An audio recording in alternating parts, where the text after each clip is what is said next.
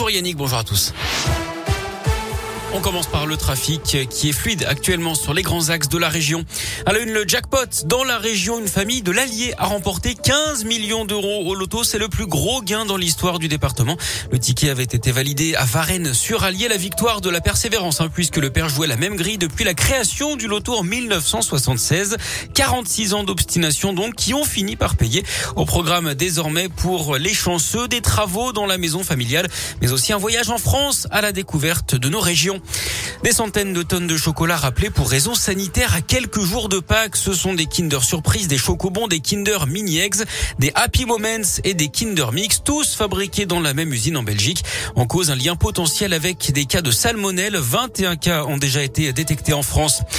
Il s'était retranché chez lui avec des armes. Un homme de 64 ans a été interpellé hier matin à Beau, près de Retournac, en Haute-Loire. D'après le progrès, il a fallu l'intervention de deux négociateurs de la gendarmerie pour l'interpeller sans violence. L'individu est par ailleurs décrit comme ayant des pensées suicidaires.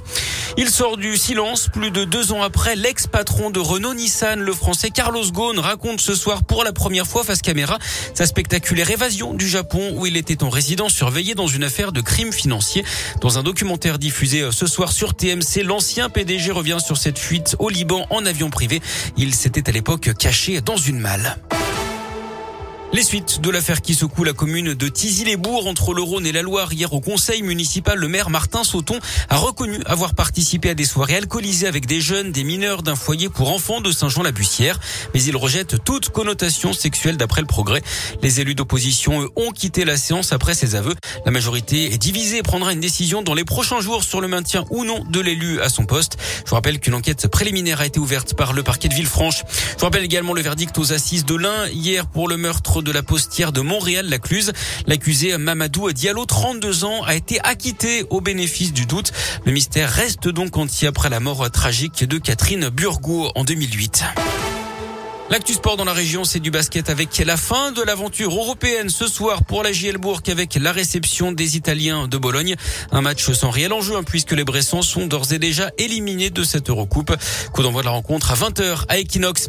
Le foot et les quarts de finale aller de la Ligue des Champions. Deux matchs au programme ce soir. Manchester City face à l'Atlético Madrid et Benfica contre Liverpool. C'est aujourd'hui également la réouverture de la billetterie hein, pour la prochaine Coupe du Monde au Qatar en fin d'année. Deuxième vente, 800 000 billets sont déjà partis en janvier. Une loterie a été mise en place. Les prix commencent à une soixantaine d'euros. Et puis pour les amateurs de course à pied, les inscriptions pour la 68e édition de la Saint-Élion ont ouvert ce matin. 3000 dossards proposés à tarif réduit. Toujours plusieurs épreuves au programme. Hein. La mythique Saint-Élion, 78 km. La Lyon-Saint-Élion également aller-retour de 156 km. L'épreuve aura lieu les 3 et 4 décembre prochains. Beaucoup.